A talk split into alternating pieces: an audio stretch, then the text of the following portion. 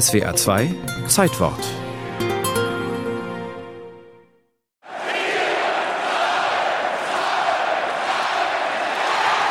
Und Schluss. Tollhaus Köln Arena. Der 29 zu 24 Finalsieg über Polen ist perfekt.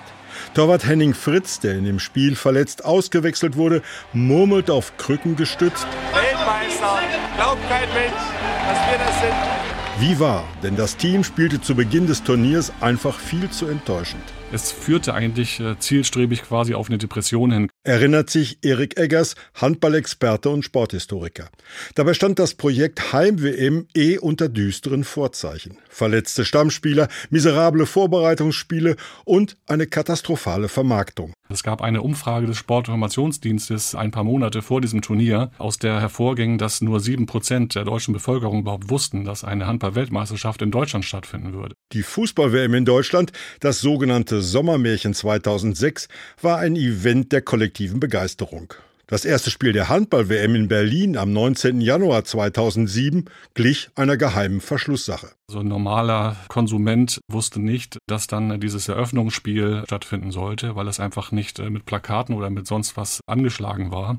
Die Stimmung sank auf den Nullpunkt, als nach glanzlosen Auftaktsiegen gegen die Außenseiter Brasilien und Argentinien das Spiel gegen Polen verloren wurde. In Halle Westfalen traf das DAB-Team dann auf Slowenien. Hier eine Niederlage und das Turnier wäre für Bundestrainer Heiner Brandt und seine Mannschaft vorzeitig beendet gewesen. Zu allem Überfluss war der engagierte Coach am Spieltag auch noch richtig sauer auf sein Team.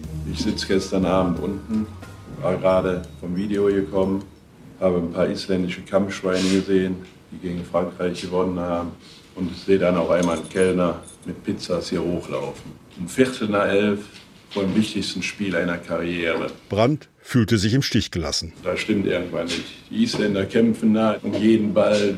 Ich habe eine Mentalität, so spielen wir morgen auch und dann kommt der Pizzabäcker vorbei. Da, da können wir mir heute Abend eine Antwort drauf geben. Ne? So angestachelt fanden die Spieler einige Stunden später die geforderte Antwort. Alles passte. Die Torhüter Fritz und Bitter überragend.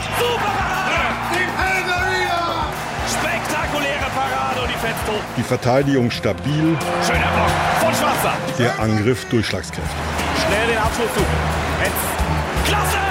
Mit dem 35 zu 29 Erfolg gegen Slowenien blieb die DAB-Auswahl im Turnier, auch weil die Begegnung in der Handball-Hochburg Ostwestfalen stattfand. Da sind diese Zuschauer so steil gegangen und haben einen solchen Alarm veranstaltet, dass danach die Zeitung von einem Urknall geschrieben haben. Hier nahm die Geschichte der WM ihre Wendung.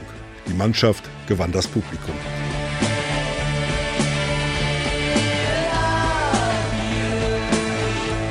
Im Viertelfinale wurde Spanien besiegt, das Halbfinale im vielleicht spannendsten WM-Spiel aller Zeiten nach zwei Verlängerungen gegen Frankreich gewonnen. Deutschland stand im Endspiel.